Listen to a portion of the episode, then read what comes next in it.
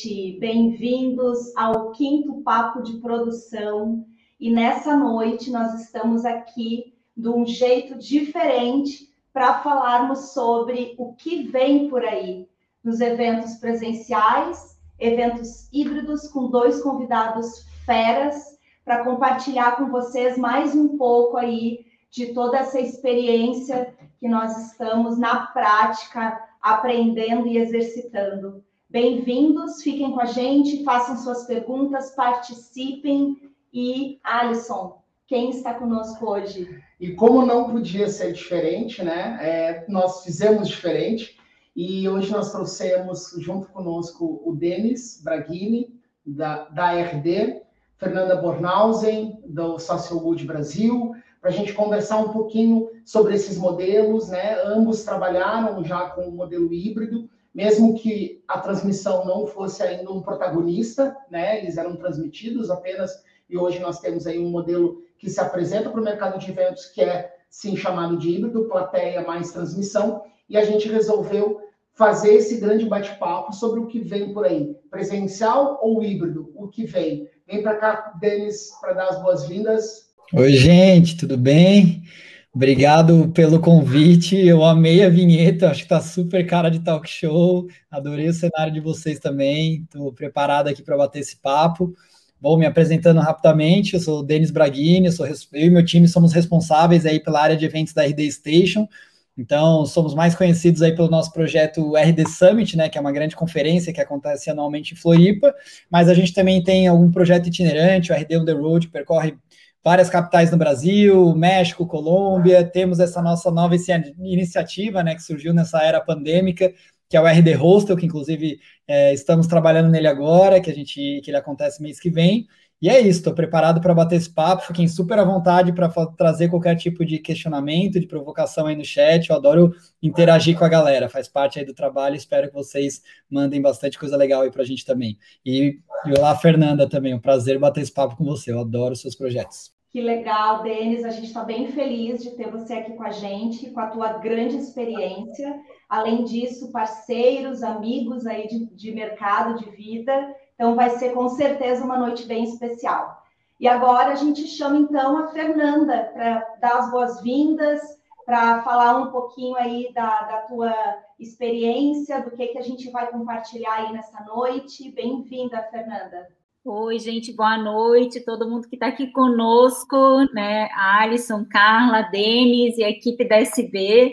É um prazer enorme estar aqui com vocês, conversando sobre esse assunto tão fascinante, né? Que é o mundo dos eventos, e principalmente aí sobre dois eventos, né, Denis, que marcam época e jogam Florianópolis para a cena, o nosso ecossistema para a cena aí da inovação mundial. Né? Então, eu fico muito feliz de poder estar conversando com vocês nesse momento que nós estamos indo para a décima edição do Social Good Brasil, do festival.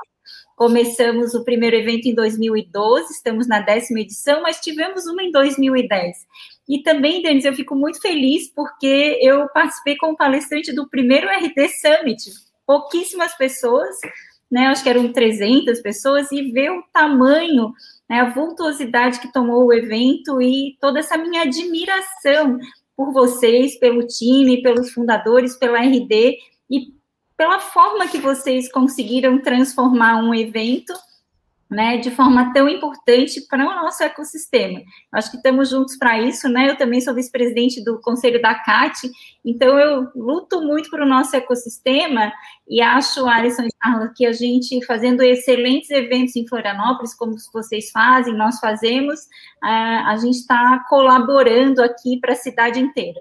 Não, é, é, impressionante, assim, né? Hoje o Denis participou comigo hoje da manhã de um evento da DVB, e é exatamente isso, Fernanda, que nós estávamos conversando, né? Eu lembro do RD pequenininho lá, com 300 pessoas, ocupando um pedacinho do Centro-Sul, depois pegando outro pedacinho, depois pegando um pedação, depois pegando o Centro-Sul todo, depois aumentando para o estacionamento, assim como o primeiro Social Good, que eu participei também, que foi no Centro-Sul. Eu lembro que nós tivemos um monte de problemas lá de internet, lembra na época?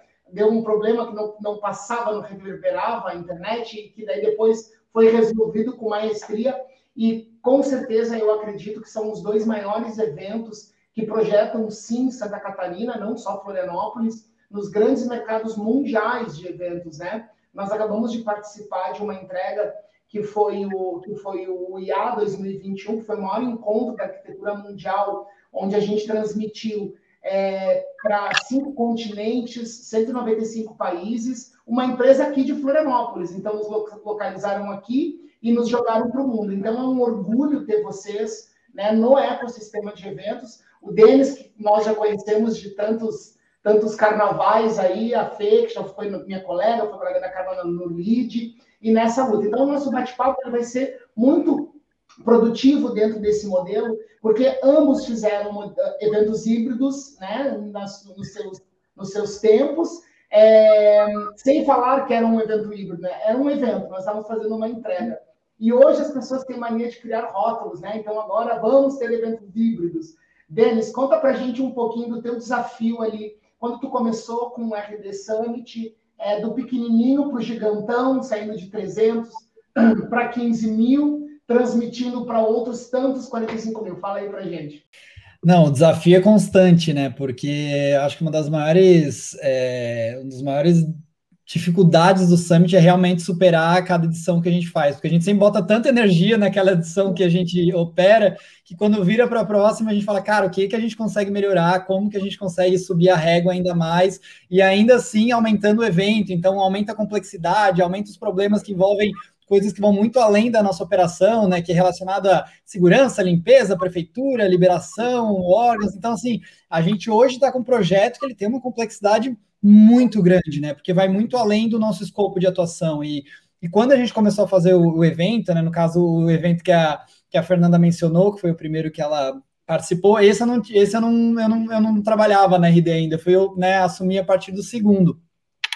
Mas foi um crescimento muito absurdo, né? Comparado com bem parente ali com, com o crescimento da RD.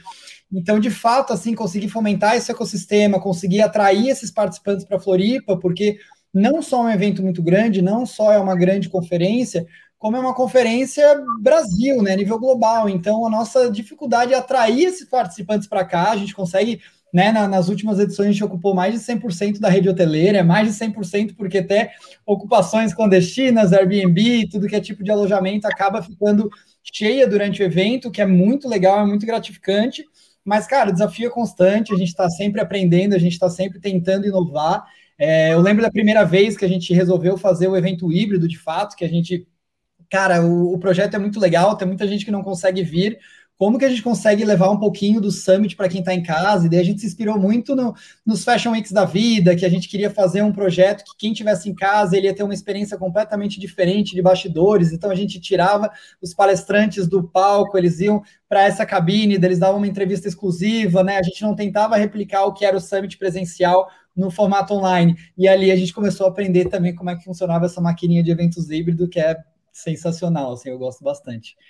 Não, é bem, é bem esse olhar mesmo, né? É o aprender fazendo, né? É, hoje, ainda nós estávamos rindo hoje de tarde, que eu falei com, com ele durante o, no, o nosso, nosso evento lá da DVB, é, que nós somos aqueles profissionais que aprenderam fazendo, né? A gente trocava literalmente a roda do carro com o carro andando, tinha que fazer. E, e eu sempre comento, né, quando eu faço as minhas apresentações, enfim, que eu sou ainda da turma que a gente tinha que ir lá na Telesc, no Itacurubi, comprar caixa de ficha telefônica, usar as folhas amarelas para poder ter referência, porque não existia o Google, como eu digo, o grande oráculo aí que nos ajuda a solucionar o, os eventos hoje. Então, a gente pode falar que nós quatro aqui somos produtores raiz, né? A gente começou lá atrás, acontecendo, e das suas experiências, Fê, de 10 anos de social good, temos algumas outras novidades aí que já me contou nos bastidores. Conta pra gente como é que foram os teus desafios, quais foram os teus entregáveis, o que fez a diferença aí. Então, gente, eu sou uma uma hum, como é que eu vou dizer? Eu acho que uma louca varrida. Totalmente né, que teve uma escola é, muito interessante. Eu gosto sempre de compartilhar isso, porque eu acho que a vida da gente é feita de mentores, né, em 1988, como muitos de vocês não estão, não tinham nascido ainda, mas eu já era empresária, né, minha primeira empresa, na verdade a minha segunda empresa, é, eu fui sócia do Roberto Medina, e o Roberto Medina tinha acabado de fazer o Rock in Rio com a cara e com a coragem, e, né, trouxe para o Brasil, vamos lá, falando de nem pensar em internet, né, mal e mal telefone fixo, a gente estava na época da carta ainda, né? É, e aí eu aprendi com o Roberto essa loucura da lógica do impossível em eventos.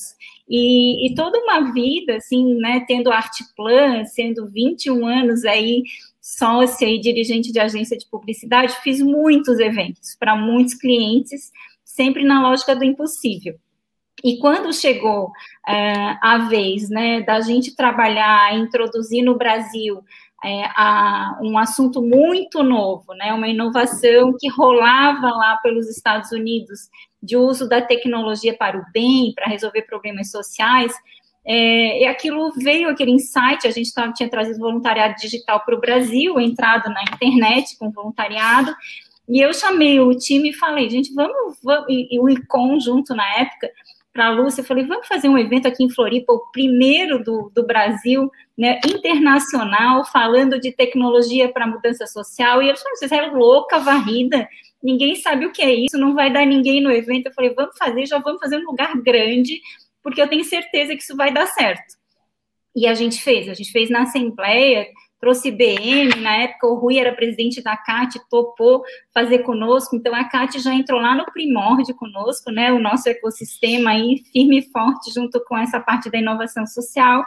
A gente fez um evento para 500 pessoas, ninguém sabia muito bem o que era, mas os palestrantes eram top, e encheu o evento e aquilo tipo, testou, né, validou o protótipo vi que ia acontecer nos Estados Unidos no ano seguinte o Social Good Summit, que aconteceu em 2011.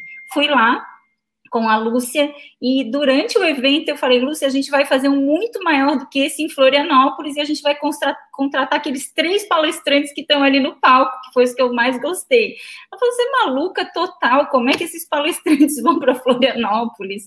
Né? Como é, a gente vai fazer o Social Good em, em, Florianópolis e vai ser ainda maior. E aí veio aquela lógica do Medina, a lógica do impossível, vai com medo, com coragem.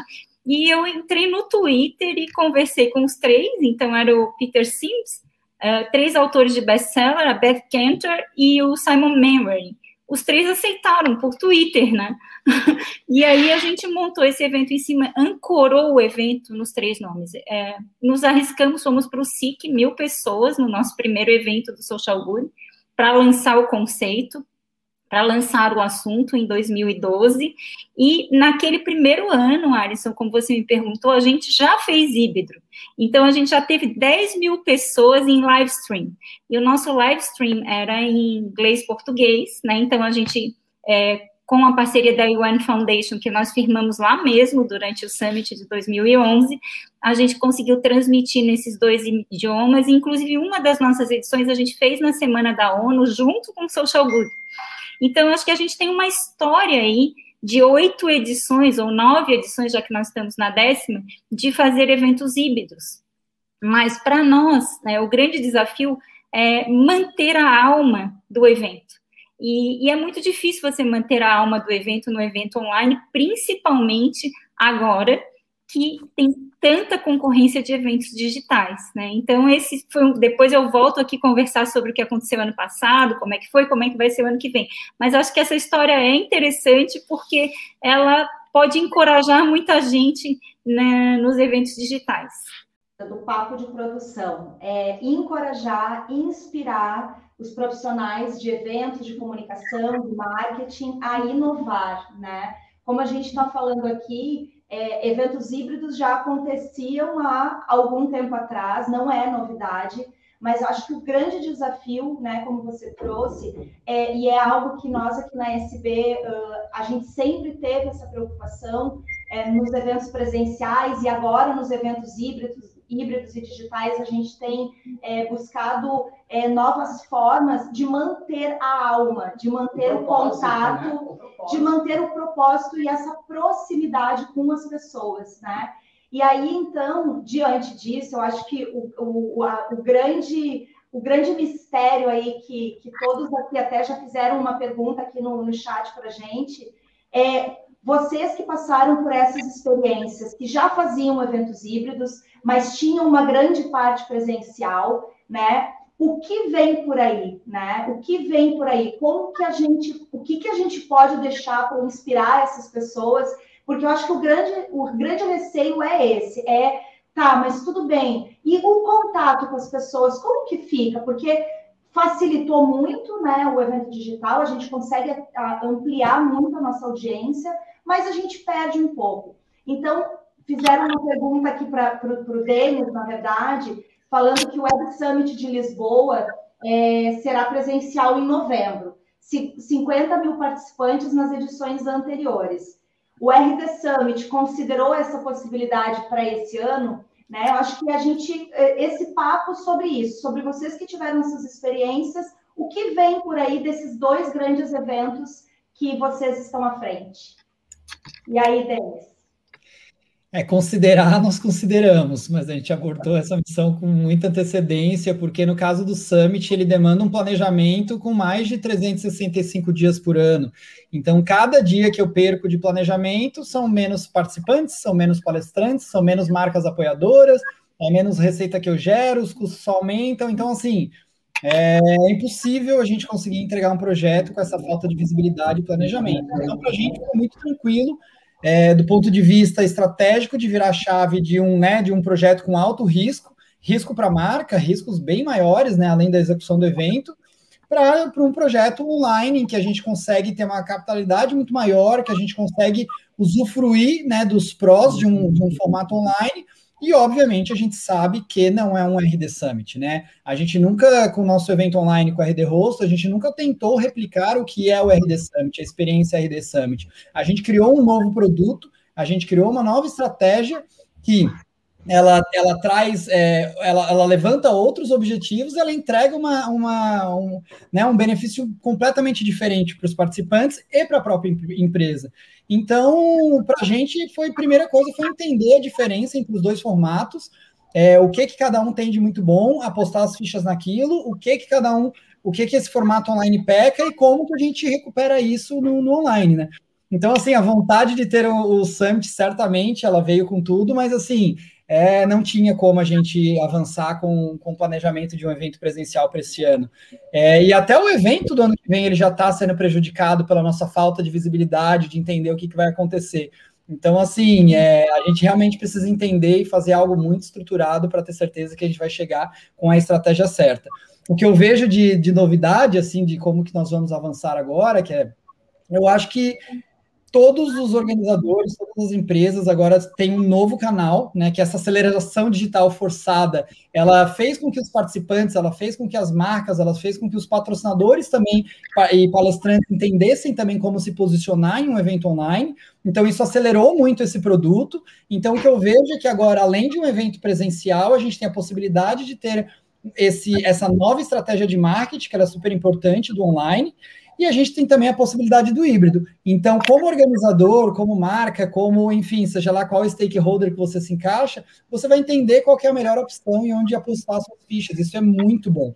E outra coisa que eu estou vendo de mercado, que eu acho que é muito positiva, é que várias empresas e marcas que não tinham bala na agulha do ponto de vista de recursos humanos, de tempo e até de, de verba mesmo para organizar um evento presencial, porque a gente sabe a complexidade que é, né, colocar um projeto presencial na rua, eles começaram a experienciar os eventos online, porque eles são relativamente mais simples de executar.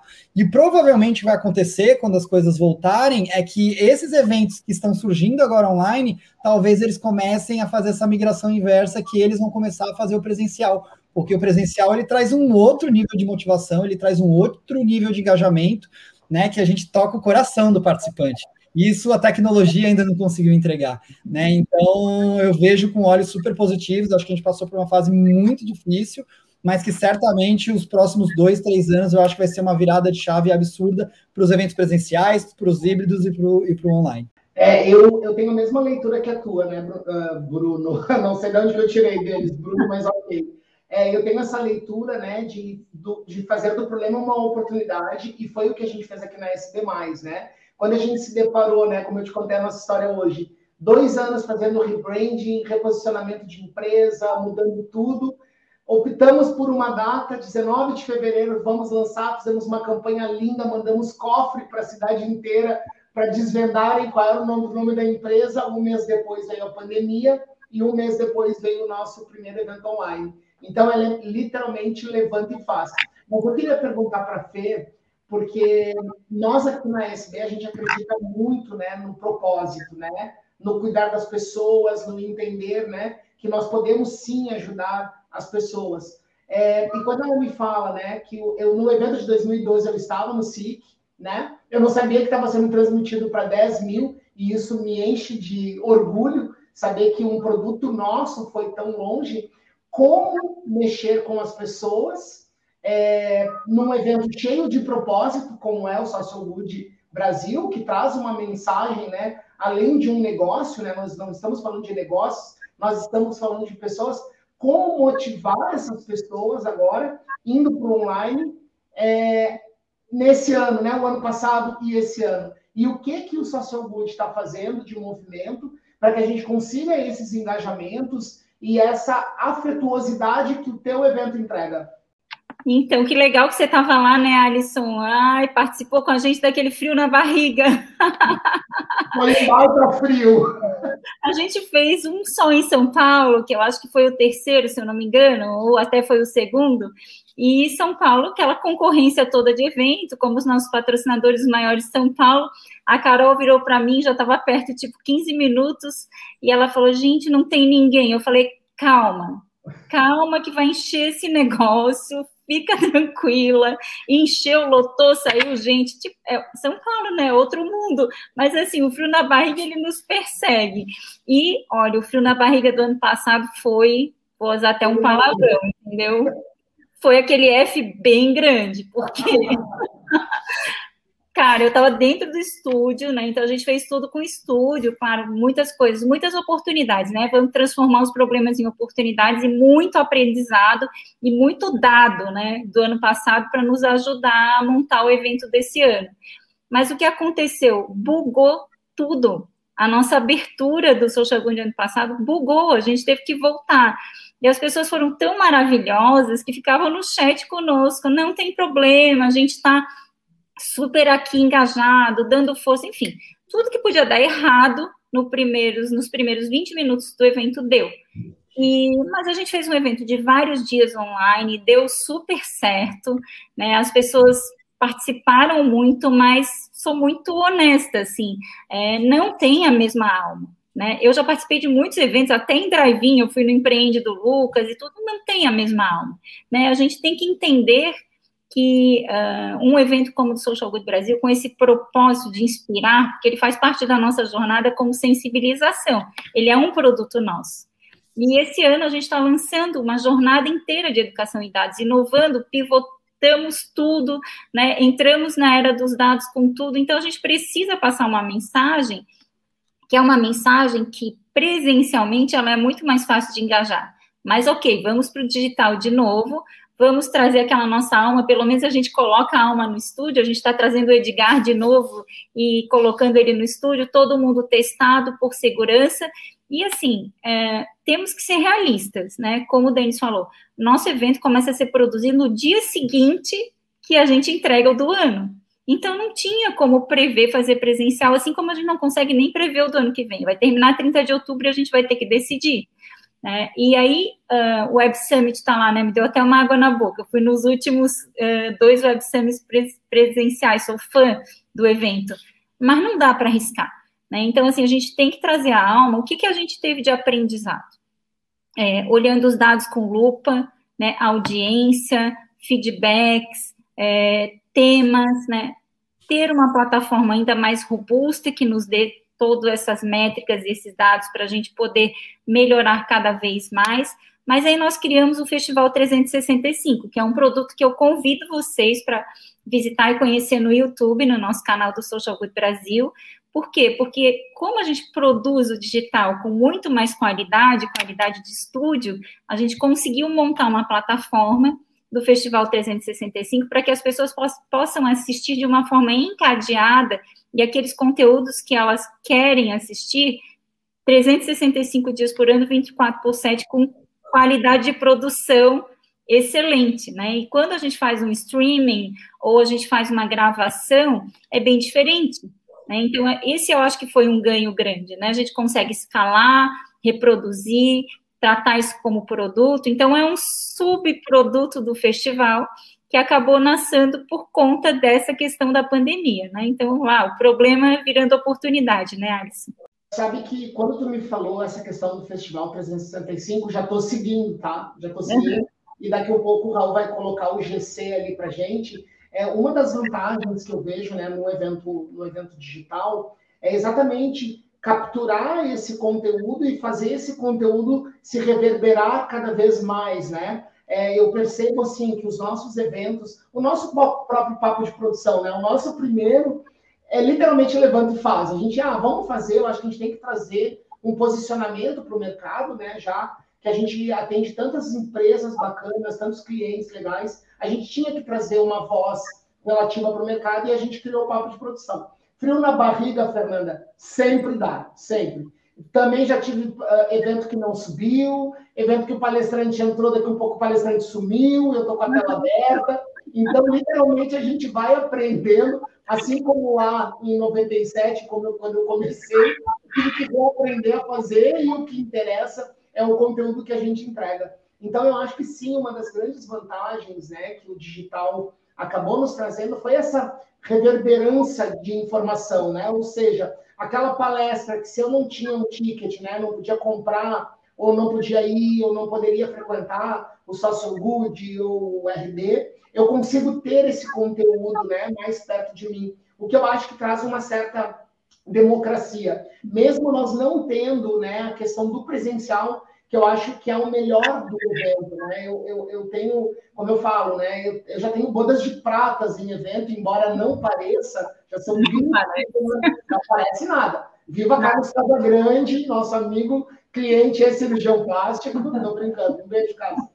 É, mas são 25 anos contando uma história, né? Então, quando tu vai para um passado, né, ali não tão distante, em que você vê que o evento é sim a melhor forma de se comunicar com o seu público, ele é uma ferramenta extremamente eficaz, porque naquela hora você sabe se deu certo, se não deu certo, se o cliente gostou, se o seu convidado está feliz, se ele não está feliz. Então, manter isso no online é um baita do desafio, né? Então, a gente ainda continua com poucas ferramentas, né? Já temos muito mais do que o ano passado. Hoje a gente domina as mais ferramentas para gerar engajamentos, né? Gamificação, enquetes, enfim, outras dinâmicas que a gente consegue, mas não substitui, não vai substituir o tete a tete, principalmente quando a gente fala de propósito, né, Carla? Sim, é, justamente o importante até, né, o Alisson estava falando ali, tem uma pergunta que fala sobre essa questão da, dessa disponibilização de conteúdo, né? É, o importante é sempre se preocupar em manter o propósito, né? Porque o que a gente vê também com os eventos digitais é que para alcançar o maior número de pessoas, então, ah, não, então a gente grava e depois a gente disponibiliza e talvez coloque aí um valor menor, né? E a pergunta que veio é, para os dois, para a Fernanda e para o Denis, é justamente falando sobre isso. Os eventos com material disponível por repositório, isso não atrapalha a audiência do evento, né? Qual é o cuidado que a gente tem que ter né, nessa é, nesse, nesse conteúdo que eu estou entregando ali online para quem está ali junto comigo, que pagou um ticket, e depois eu vou disponibilizar esse material. Uh, eu acho que isso tudo está atrelado a um propósito, né? Como Alisson disse, é democrático a gente fazer isso sim, né? Porque nem todos podem estar ali naquele momento, mas como que vocês veem isso dentro dos eventos que vocês promovem? Começa por quem? Quem levanta a mão primeiro? Vai, eu posso ir. Então, a, o Social Good Brasil, nosso festival, é, ele teve uma história inteira de um evento gratuito. Né? Ele é um evento de sensibilização para as causas que nós atuamos, que são o uso da tecnologia e dos dados para ajudar a resolver problemas sociais, né, para o bem. Então, ele é um, um produto carro-chefe da nossa organização, em que nós temos apoiadores e patrocinadores que financiam esse evento para que ele seja gratuito para as pessoas. Nas últimas edições, é, nós entendemos que era uma boa oportunidade de abrir para doações. Então, grande parte da nossa audiência, ela faz uma doação para o Social Good Brasil dentro do que ela pode, né, para assistir e para colaborar com a organização e com outra, com a nossa causa. Então, não é um evento de ticket é, vendido. Portanto, para nós é muito importante, por isso a gente chegou no Festival 365, que a gente consiga, consiga escalar e, inclusive, disponibilizar para todos os nossos investidores, que são investidores na causa, né, que mais e mais pessoas vejam esse conteúdo de uma maneira organizada. Mas, mesmo que fosse um evento de ticket vendido, eu acho que dá para a gente equilibrar isso bem, tendo a, a, as duas as duas modalidades, e eu creio que as pessoas têm um propósito de poder compartilhar conhecimento e que a gente está vivendo uma, uma, economia, uma economia mais colaborativa em que faz parte você compartilhar, né? E com aquelas pessoas, principalmente, que não podem pagar para estar num evento. Eu acho lindo esse projeto. Eu acho, eu sou fã de carteirinha. E o que, que tu acha disso, Denis? Olha, existem muitos modelos de negócios, né? Então, eu acho que você precisa entender de fato qual que é o seu objetivo. Se você precisa entregar uma meta de receita, né, para o seu projeto parar em pé, você vai ter que calibrar como encaixar isso dentro do seu conteúdo, né? No nosso caso, a gente já formatou evento pago, totalmente online, que foi o evento do ano passado, e só as pessoas que pagaram o ticket, elas tinham acesso àquele, àquele conteúdo.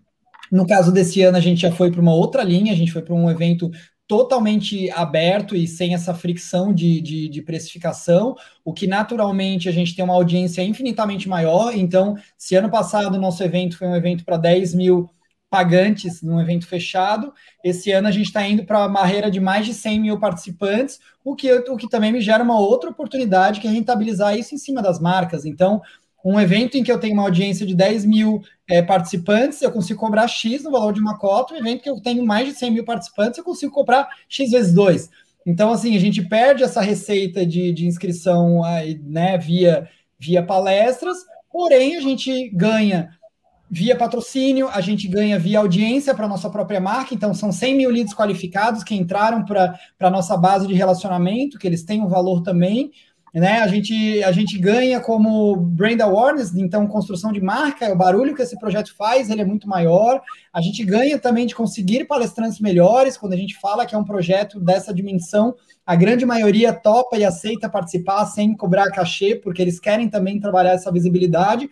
Então, acho que depende muito da estratégia que você quer cravar. Mas nada impede também de por exemplo, faço meu evento ao vivo, depois eu empacoto isso num projeto fechado e eu vendo esse pacote depois também. Então, o que eu digo assim, é, tem tantas opções de você transformar isso em, em pacotes de benefícios, de você realmente é, rentabilizar em cima, que eu acho que vai muito da tua estratégia, o que, que você precisa. Aqui do nosso lado, a gente já testou vários formatos, não tem certo e errado, são estratégias diferentes, mas eu acho que vale a pena você explorar todas elas. É, a gente pensa muito isso, né? Porque como nós somos produtores, né, a gente é a ponte entre o cliente, né, e o nosso convidado e o nosso fornecedor. E a primeira pergunta que fazem para mim é isso, né? Ah, mas é mais caro, é mais barato, eu vou conseguir vender patrocínio, eu não vou vender. E eu uso muito esse argumento. Qual é o teu propósito, né? O que que tu quer entregar com esse evento? Uh, quando o cliente perguntar, ah, mas é mais barato online? Depende do ponto de vista. Eu posso te fazer uma entrega de um milhão que eu vou atender mil pessoas, eu posso entregar um evento de um milhão que vai atender 300 mil pessoas. O que, que é caro e barato, né? O que, que é o entregável ou não entregável? A gente fez um evento que eu achei a metodologia bem legal. Eles fizeram, o, evento era pago, ele ficou disponível para os pagantes durante seis meses, e depois lá, quando a pessoa comprava o ticket a gente entende que teve uma comercialização porque há uma produção por trás e custos, enfim, eles disponibilizaram daí sim uma plataforma gratuita com aqueles palestrantes que autorizaram, porque eu converso muito sobre isso, né? A gente tem que entender que ser um palestrante também é uma profissão, né? E a pessoa também ganha é, pelo, pelo que ele aprendeu para que ele possa ensinar. E a gente fez um evento com a Denise Fraga, que foi uma gracinha o evento, assim, ela é uma, um ser iluminado lá. E ela dizia isso, né? Ela falava, eu não sou uma palestrante, eu sou uma pessoa tagarela, eu gosto de falar, e alguém viu na minha tagarelice uma forma de eu me remunerar enquanto eu não estou fazendo teatro, enquanto eu não posso fazer novela, e isso acabou virando um produto. Mas se vocês quiserem compartilhar o que eu estou falando, eu quero informar que eu recebo para fazer isso porque eu preciso trabalhar para viver. Então entra naquela, naquela né, grande frase, né? Não me peça para te dar a única coisa que eu posso lhe vender. Porque a gente ouve muito isso. Ah, é só uma ideia, Denis. Me dá só uma ideia. Só quero uma ideia. Ah, Fernanda, imagina só uma indicação de patrocinador. Tu conhece tantos. E isso as pessoas não entendem, né? Que faz parte de um modelo de negócio, de um, de um produto, né? Nós temos um produto. Então, eu acredito sim na, na, questão da democratização, pelo fato de a gente ter represado esse conteúdo, e eu sempre falo isso, né, para o meu cliente: usem pílulas. Se tu puder fazer pílulas depois, porque às vezes a emoção no calor, né, tu assistir aquele evento, ele passa, e daí tu vai olhar daqui a um mês com outros olhos, daqui a seis meses, com outros daqui a um ano, com outros olhos. Então, eu acho que essa questão do, do, Até a pergunta do Bruno, que o Bruno é produtor também, e, e ele estava conosco nesse, nesse evento internacional que a gente é, produziu, estava é, muito preso a isso, né? Nós tínhamos 600 apresentações, gente, era uma coisa assim, muito doida. É, nós estávamos, assim, mais de 500 horas de transmissão, com gente do mundo inteiro. Quando a gente abriu o mapa falando em dados, Fernanda, aparecia pontinhos do Google que não tinha nem aparecer no Google o país, assim, era no meio do, da Oceania, sei lá. Então, assim, quando a gente vai para essa reverberação de aonde o digital pode chegar, eu acredito que ele é muito positivo. Mas quando eu penso no networking, que as pessoas precisam agora, né, talvez de mais abraços, mais calor humano, Hoje eu e o Denis nos encontramos hoje de manhã, fazia dois anos que a gente não se via. Então já vem a fofoca, já vem o fato, quem subiu, quem desceu, o que mudou, o que não mudou, que é muito legal nos eventos. E no Social Good tem muito esse DNA, como tem no RD, né? As pessoas vibram de chegar no RD, enfim, né? Eu acho que são modelos, né? Temos aí 20 minutos para nossa live, para o nosso papo. E como a gente começou lá com o nosso grande mistério, né? O que vem por aí? Né? Falamos aqui um pouquinho já desse, né, dessa inovação do RD, dessa inovação do social good. O que, que vem por aí? O que, que numa, num olhar mais macro, né? A gente conversa muito aqui quando a gente vai fazer as propostas para os clientes, nós somos apaixonados pelo presencial e nos tornamos também apaixonados agora pelo, pelos eventos digitais, justamente por, por tudo isso que a gente trouxe, né? Por essas outras formas de alcançar o público, de entregar conteúdo, mas o grande mistério é, tá, e o que vem por aí, né? Porque as pessoas ficam, mas será que os eventos presenciais, justamente porque a gente entende que os eventos digitais hoje, dependendo do formato, tem sim um custo um pouco menor, que eu não tenho deslocamento, eu não tenho é, hospedagem. É, será que vai acabar os eventos presenciais? Ou qual é essa inovação? Já que a gente já fazia isso há algum tempo atrás e hoje parece que é uma novidade, o que, que vocês, com o olhar de vocês, com a experiência de vocês, o que, que vocês trariam como, uh, vamos dizer assim, o futuro dos eventos? E eu faço assim a pergunta e deixo para quem para saber quem que vai levantar a mão. Agora eu deixo para o Denis, né? Porque da outra vez eu me.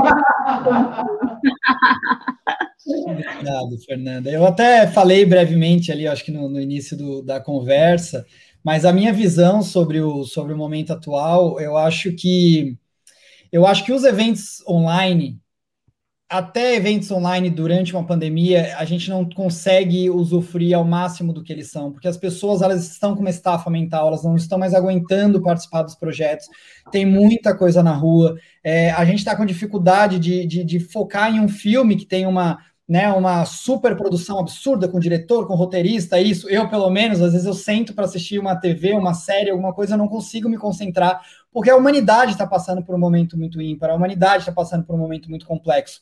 O que eu acho que vai acontecer no mundo pós-pandêmico é que os eventos online eles realmente vão garantir a, a, sua presença ali, porque quando existir um evento online, a pessoa vai estar totalmente disponível para participar e a fim de, de, de, fazer parte daquele projeto.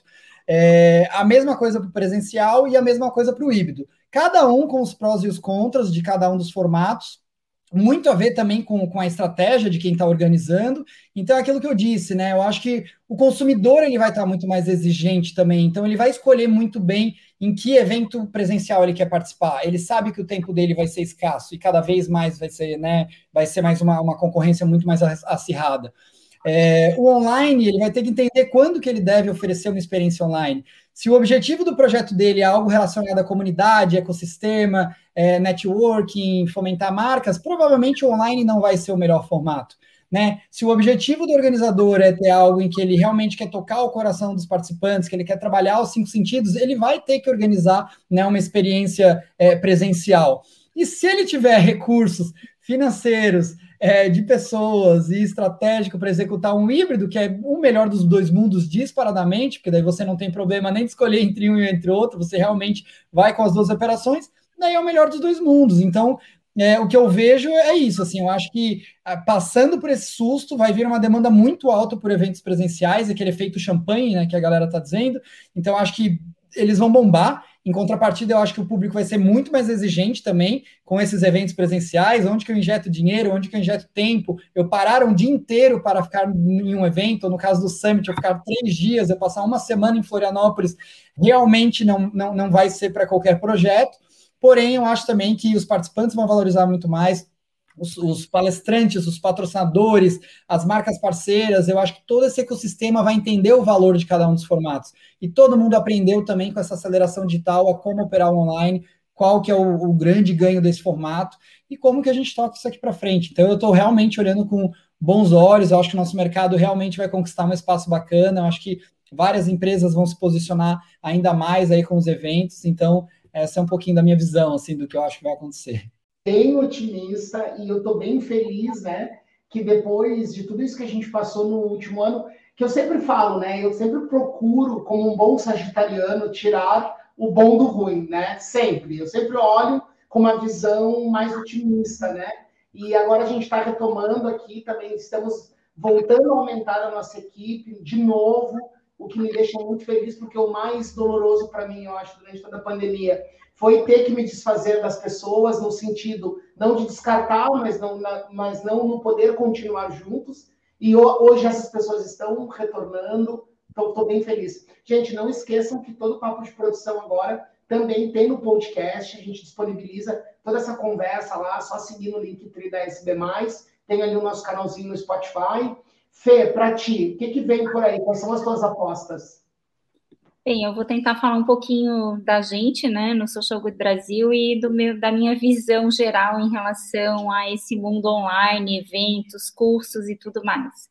É, Para o Social Good Brasil, é, eu acho que o aprendizado foi gigante, a gente vai continuar sendo híbrido, como sempre foi, né, vai querer fazer o evento presencial e eu acho que vai ser meio que uma catarse se a gente conseguir fazer ano que vem, que aí é o ano que o Social Good como organização faz 10 anos, né, e, e os nossos investidores, que são empresas, né, privadas, as pessoas que são nossos investidores, os líderes dessas empresas, elas vêm a Florianópolis também. E para eles faz muita diferença para os times deles, é, vir para o nosso evento presencial. Faz todo sentido, assim como faz para o público, e muitas pessoas que a gente já trouxe, muitos palestrantes internacionais, que, claro, tem toda uma outra logística, custo e tudo mais, e eles sempre me falam na saída que dificilmente vão a um evento com tanta alma.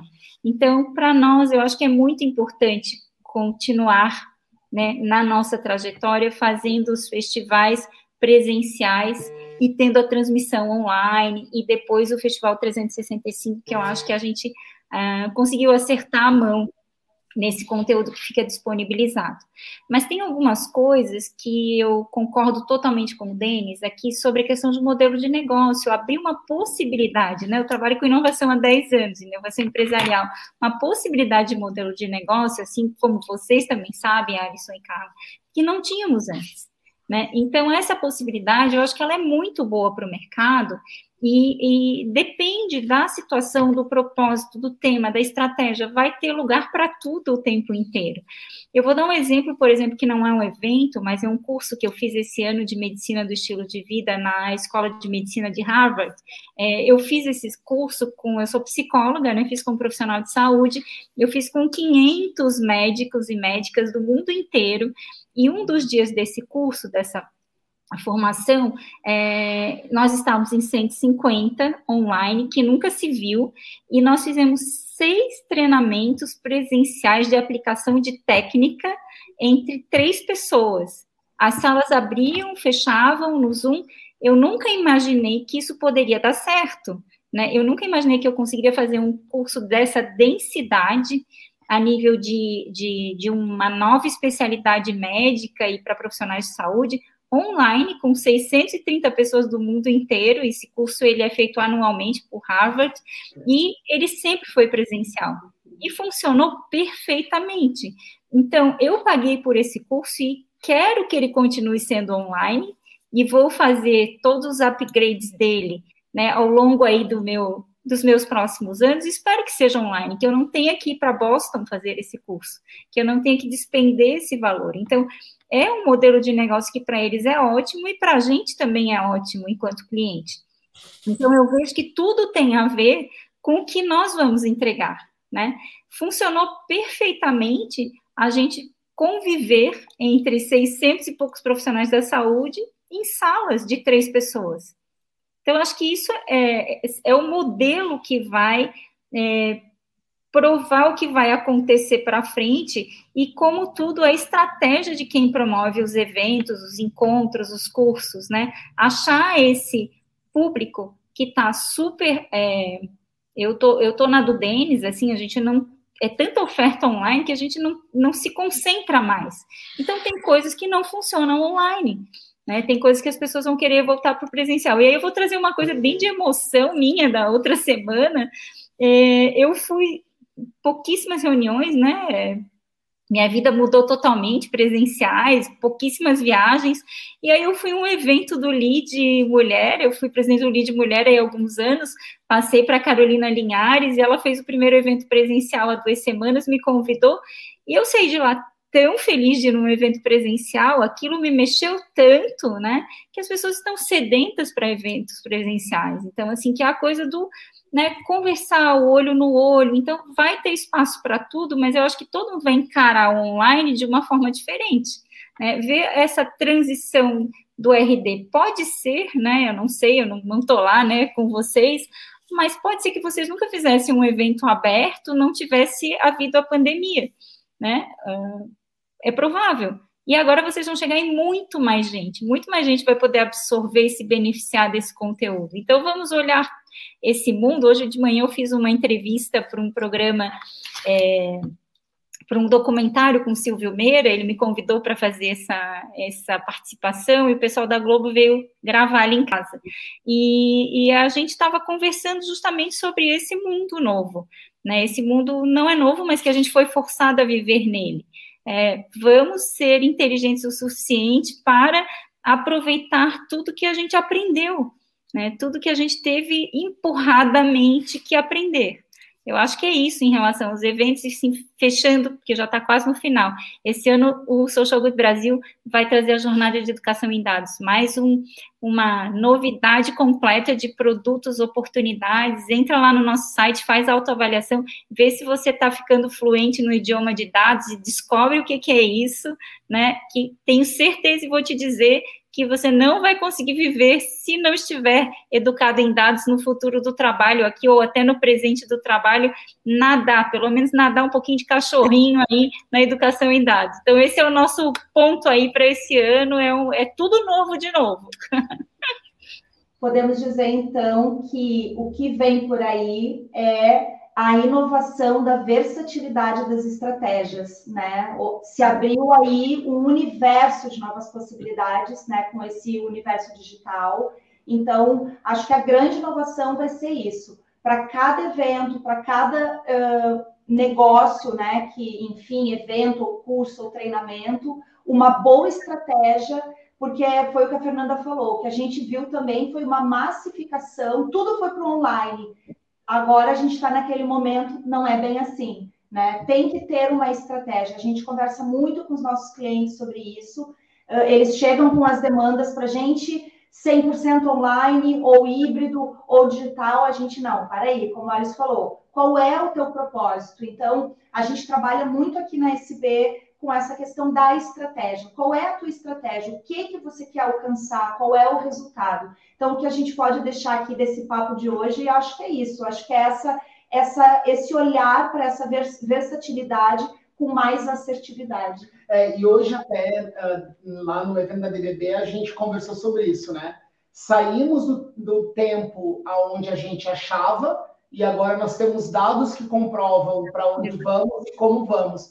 Gostei desse teste, Fernanda. Sigam lá, tá no Social Good, é no, tá no link no YouTube ou no, no Instagram?